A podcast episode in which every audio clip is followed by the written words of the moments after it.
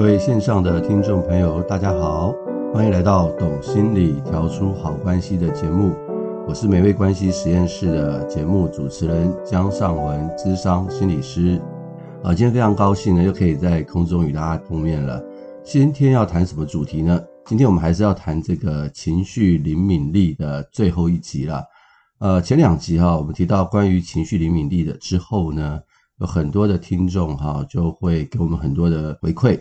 好，他们也开始呢去写作，或者是他们也开始呢，呃，回家前呢可以晚五分钟再回到家，也开始去想到说，既然都要做同一件事情，为什么不能把它变成是我想要做，而不是我必要做呢？好，很多观众给我们一些不同的回馈，那非常的开心哈。那其中有一个观众，他问一个很好的问题哈，他说基基本上人应该是喜欢快乐的事情。不喜欢负面的事情，那到底这个负面情绪啊，或者是不快乐的情绪，到底给人类哈、带来什么好处？诶，我觉得他问的这个问题还还真是不错哈。呃，在我的临床经验里面呢，很多人的确是这样想哦，他们会排斥所谓的负面情绪，那不愿意接受负面情绪，就会把它压抑嘛，啊，或者是上次我们有提过，可能会用情绪泛滥的方式去面对。所以呢，人就可能会僵化啊、固执啊，而不能够因应当下的情境去做出一个合理的变化。也就是说，哈，假如我们一个人呢，他对于负面情绪不会处理，甚至于是排斥负面情绪的话，其实这样的一个状况，哈，是情绪灵敏力最大的杀手。所以，因此呢，我今天一开始的话，我想花一点时间跟大家去分享，我们怎么去看待负面情绪啊。也就是说，我们不要去小看负面情绪，负面情绪其实有它很重要的帮助，否则人类不会有负面的情绪。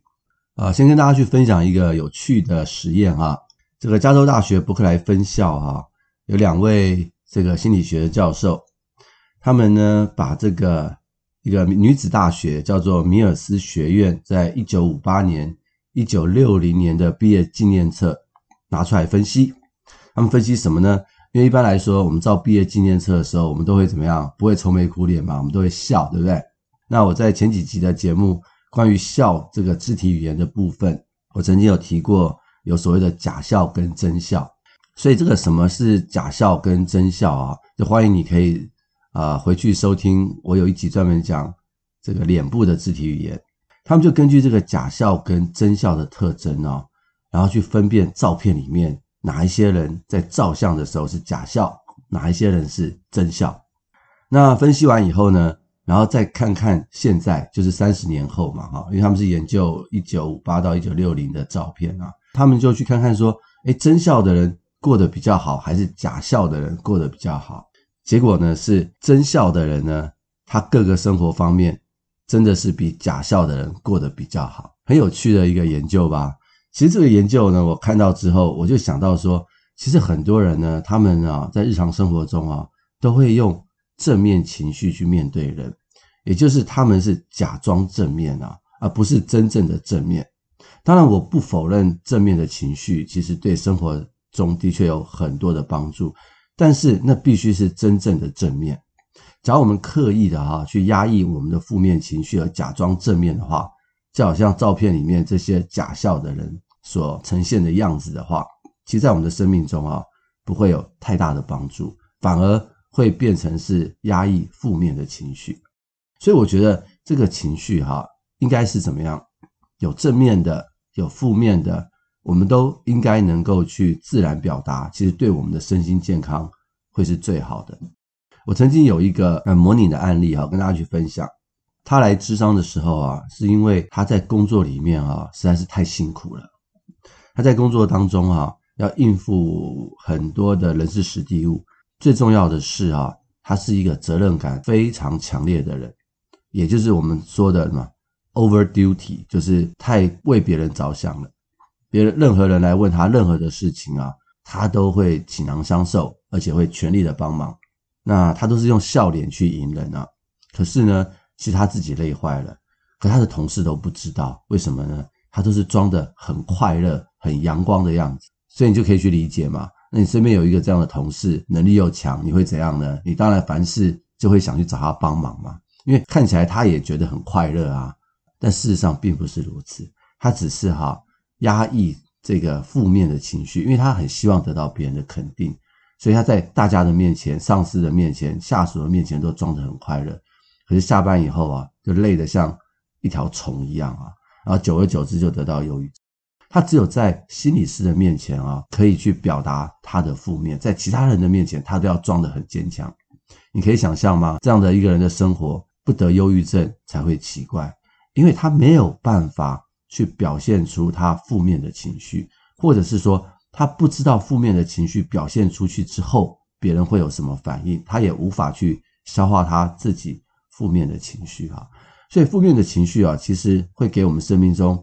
带来很多的好处，它至少会平衡我们身心的健康啊。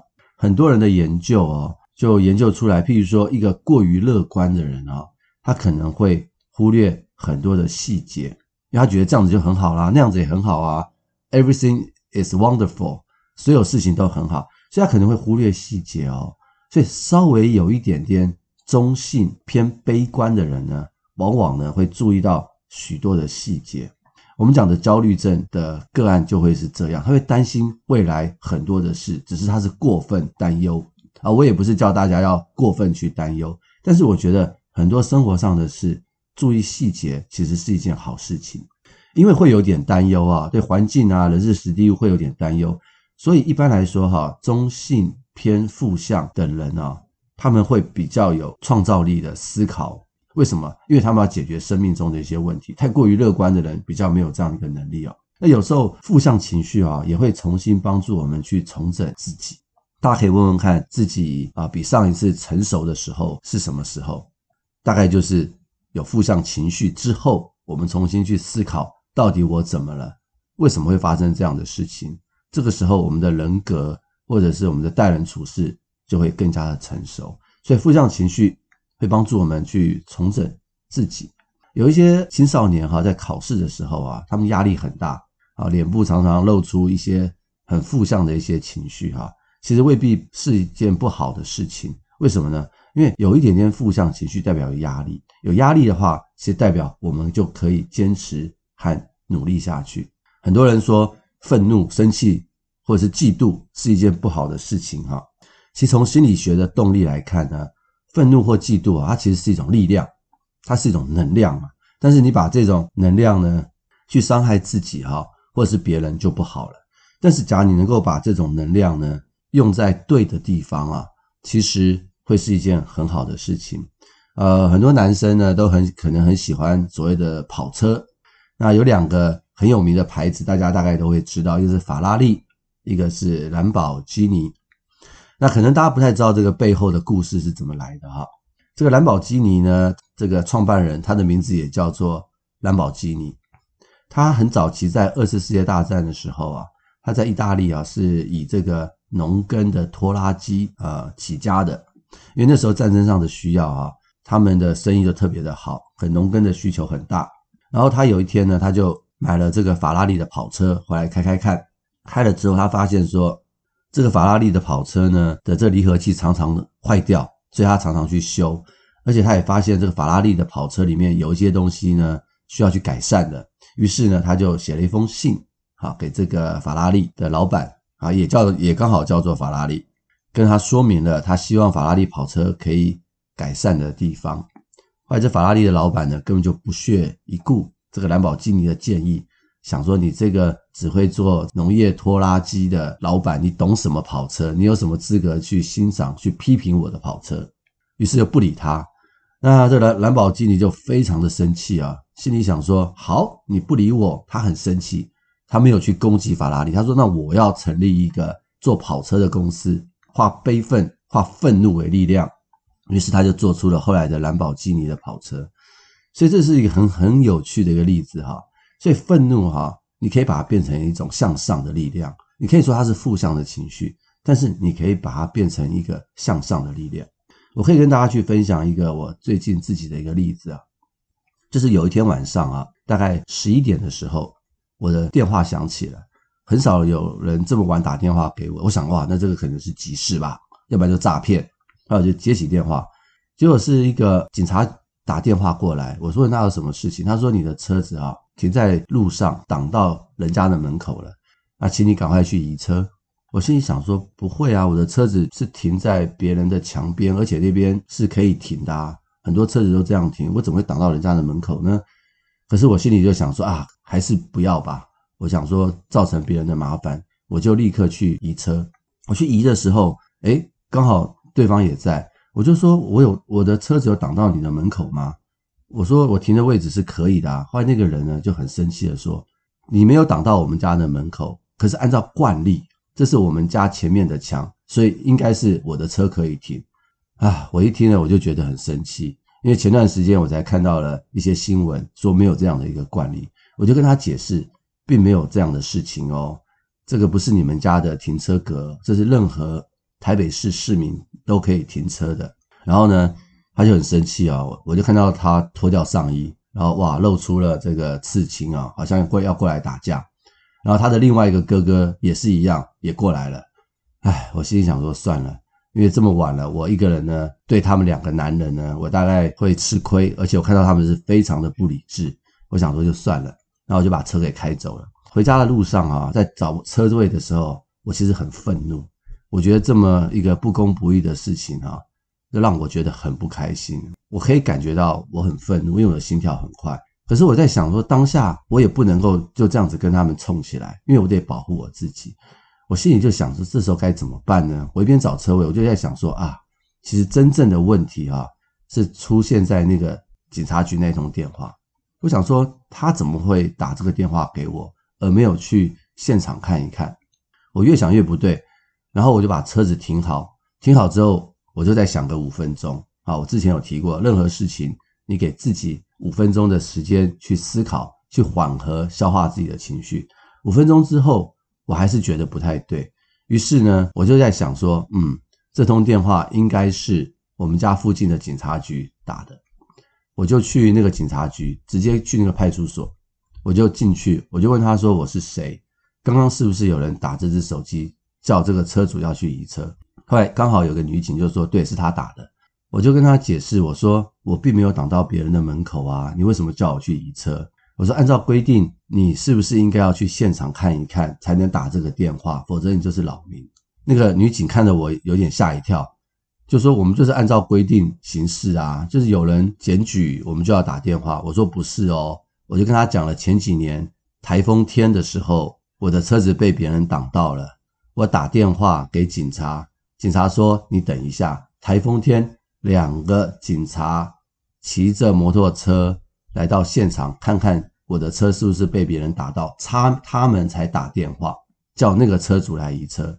那你这样跟我讲，我就觉得不太合理了。后来那个女警就说啊，很抱歉，要他他就说那这样子要我怎么办？我说没关系，我说你只要跟我说很抱歉就可以了。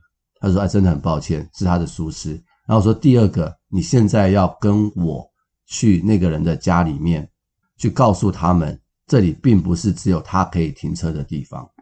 后来他们两个警察就跟着我去了，按了门铃，然后那两个人就出来了，说你们要干嘛？警察就跟他解释，这不是你家的停车位。哇，那你知道那两个人呢，像黑社会一样，看到警察就立刻乖乖的。然后我要他们跟我道歉，后来他们也跟我们道歉。那警察说，你是不是要把车开回来？我说不用了，没关系，我只想让他们知道。然后这件事情呢就落幕了。那这样的一个事情呢，就让我想到。关于情绪灵敏力的重要性。当下哈，假如我很愤怒的话，我用愤怒去面对他们的话，其实呢，就会造成不知道会有什么样的后果。但是我也没有呢，因此而放弃我愤怒的情绪，或者是压抑我愤怒的情绪。我反而呢，去想一想这个愤怒应该怎么去处理。当对方跟我道完歉以后，我就发现，哎，我的愤怒平息了。我只是觉得，哎，这个晚上啊。本来可以好好的看点书、睡个觉，结果搞到凌晨一点钟。但是我还是觉得它是值得的，所以这就是一个我自己个人一个情绪灵敏力的一个例子，可以跟大家去分享。因此哈，我想跟大家去说哈，负面的情绪哈，它未必是一件不好的事情。我们要去理解我们怎么样去处理我们的负面情绪，我们就可以在当中啊去体会到有更多所谓情绪的弹性，也就是所谓的情绪灵敏力。很多父母啊，在面对孩子的情绪的时候啊，不太会处理啊，因为他们就是孩子哭了就去抱啊，孩子生气就叫他不要生气，孩子呢抱怨就跟他说，你不要再抱怨了。其实呢，我们没有办法去消化孩子的负面情绪，也等同于我们其实无法去消化自己的负面情绪。所以，当孩子有负面情绪的时候，我通常都会建议父母不要那么快的反应，可以在旁边观察一下，听听看。他到底发生了什么事？先将自己的情绪啊稍微抽离一下，不要那么快的去反应，给自己啊跟情绪中间有一个空间啊。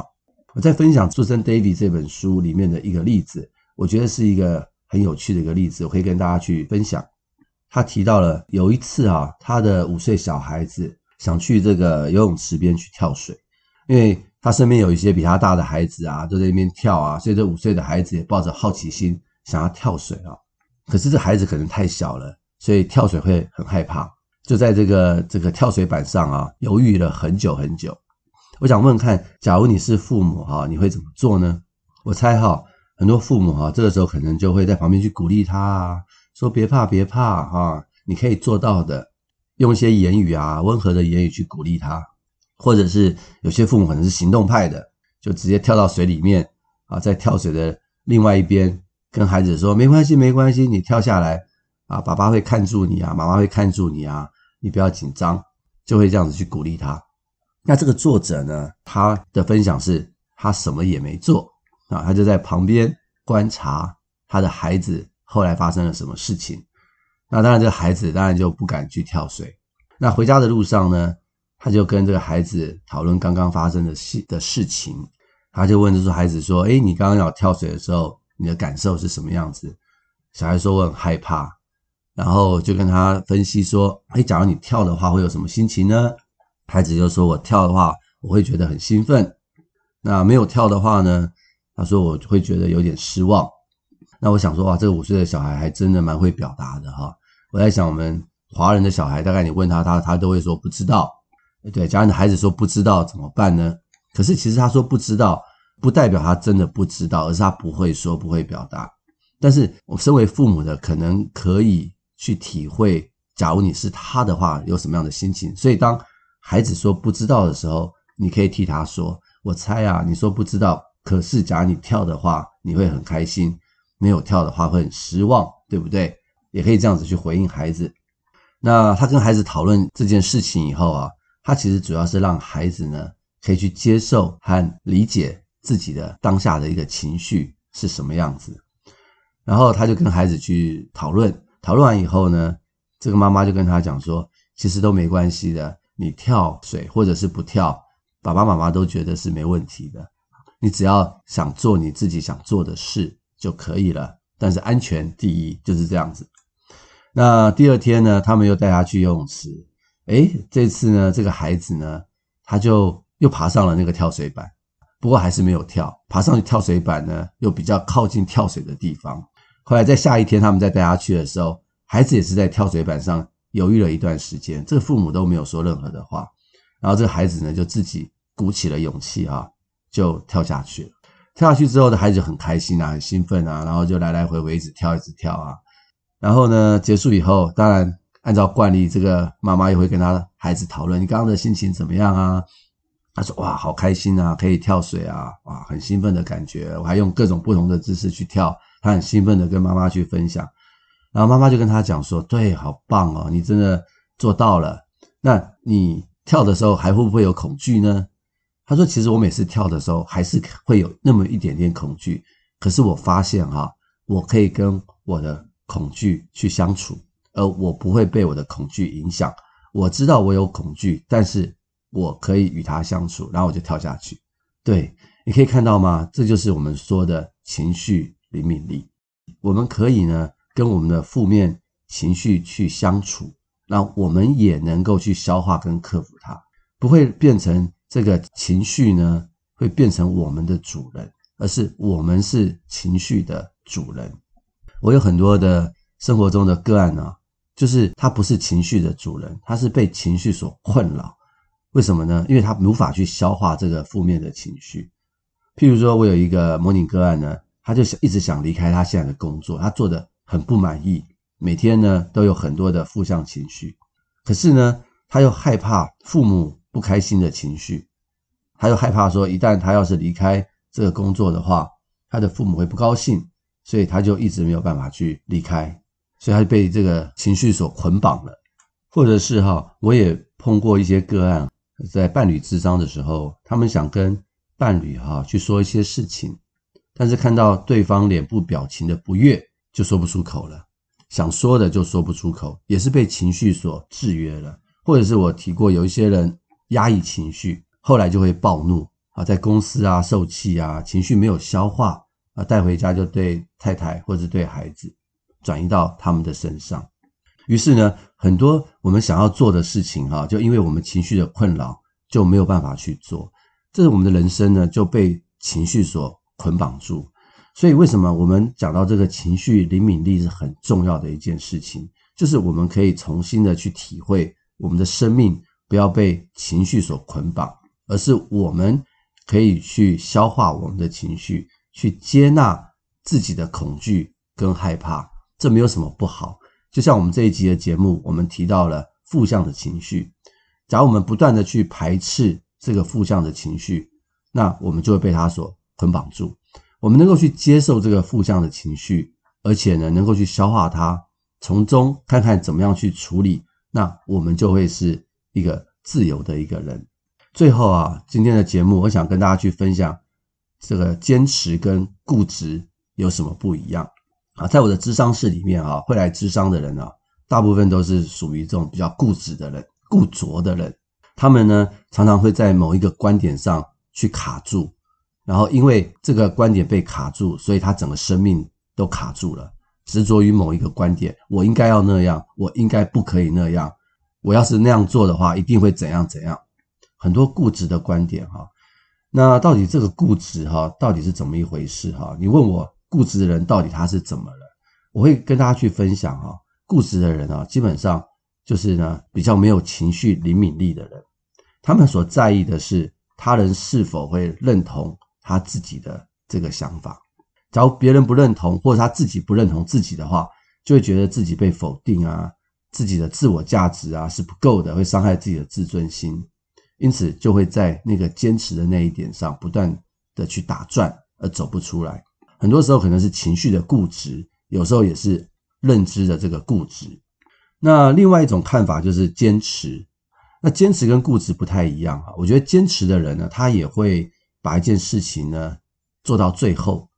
可是我觉得坚持的人呢，就像我前一集所说的，他们是想要达到心中的梦想，他们有清楚的自我价值，也知道自己的生命要往哪一个目标去做。所以他们在意的是能不能达到心中的梦想。遇到不顺挫折的时候，也就是碰到负面情绪的时候，他们会勇敢的去面对，不只是面对处境哦，他们也会面对自己的负面情绪。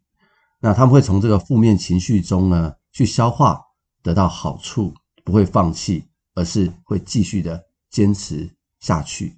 就像我刚刚跟大家去分享那个兰博基尼的例子是一样的。所以坚持呢的人呢，他是需要呢有一定的情绪灵敏力，才能够去面对这个困境跟逆境，然后才能够继续向前。但是固执的人呢，他们的情绪灵敏力是僵化的。虽然两个行为都很像啊，可是结果却是非常的不同。所以我希望哈，我们这三集的节目哈，真的是可以给我们很很多听众有些启发。我很希望我们每一个人呢。都能够不断的去成长这个情绪灵敏力啊，因为这个情绪灵敏力的的成长，我们可以找到我们人生更清楚的价值观，我们可以做情绪的主人，而不是被情绪所操控。